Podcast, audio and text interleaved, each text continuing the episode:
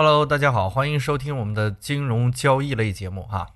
如果你开一家店啊，但是这一家店一直赔钱，你还会不会坚持的开下去？应该大部分人都会选择关店，因为开店毕竟要盈利，不然呢饿着肚子是开不好店的。当然，为了洗钱或者家里有矿，专门为了玩票的除外哈。赔钱的店不继续开下去的原因很简单，赔太多钱就不容易挣回来了。这点简单的道理咋换个场景，很多人就不懂呢？持有一只股票一直赔钱，咋就不关掉它呢？股票其实也一样，赔太多就不容易赚回来了。这是一个简单的数学问题，我们来算一下啊。放心，只是小学级别的数学。如果你只是小亏，比如亏百分之十，那么接下来盈利百分之十一点一一就可以回本儿。如果你太浪呢，亏了百分之五十，那么你需要盈利百分之一百才能回本儿。如果你浪迹天涯一般的浪，亏了百分之九十，那么你需要盈利百分之九百才能回本。奥妙在于你亏的越多，本金越少，翻本越难。就好比如果你偷了一个姑娘的一支铅笔，那么还回去道个歉，这事儿就过去了。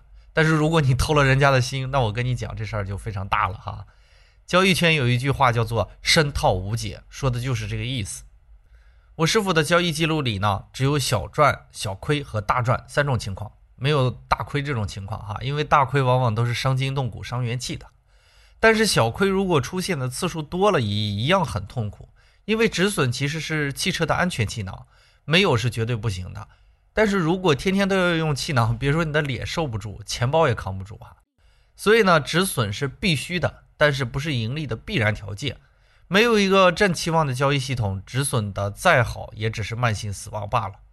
正因如此，很多的投资者股票股票被套了，往往不止损，拿上几周、几月或者几年，也基本都能回本。在这种情况下，可能大家都对于被深套不敏感，反正都会涨回来的，顶多多拿的久一点呗。这种想法倒也可以理解，因为之前的 A 股呢，不管被套的是什么股票，基本赶上一波被炒作或者一场牛市，都可以解套，甚至有的赚。但是这种操作方式很有可能在以后带来灾难性的后果。之前的文章说过呢，A 股正在逐渐的走向成熟，走向成熟的标志之一就是退市股、仙股的逐步增多啊。仙股就是那些价格极低的股票，也就是说，如果买到的股票质地不佳，股价有可能长期的位于底位不动，甚至退市，消失于 A 股市场。这样的情况，其实在任何一个成熟市场都是司空见惯的，一夜归零也不是没有发生过啊。这就给操作带来了很大的难度，要求投资者必须要有清晰的止损意识，因为不止损呢，真的是会死人的。但是如何止损又是另一个关键问题，这里可以给大家提供一个小技巧：你买入的条件不成立，那就应该止损了。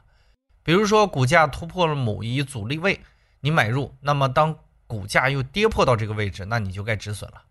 再比如说某公司业绩大增，然后你买入，实际上这不一定是买入的好理由啊。那么，当该公司的增长乏力的时候，你就应该止损了。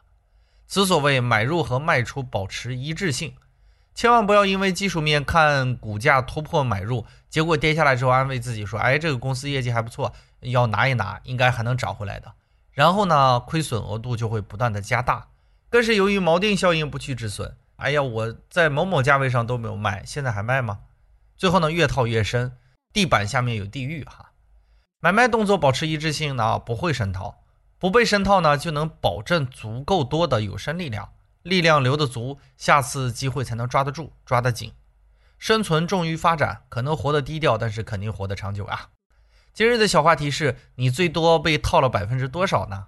然后你怎么处理的？呃，开号分享一下，开号最多套了百分之二十，然后把它割掉了之后，然后用了三周左右的时间把它赚回来了。嗯，最后开号平仓之后就再也没有入 A 股啊。当然，你有此类的经验呢，可以留言给我们哈，把你的经历分享给我们。感谢公众号“交易如人生”为我们提供如此有趣的策划。更多内容关注微信公众号“开号御书房”。感谢您宝贵的时间，我们下期再见。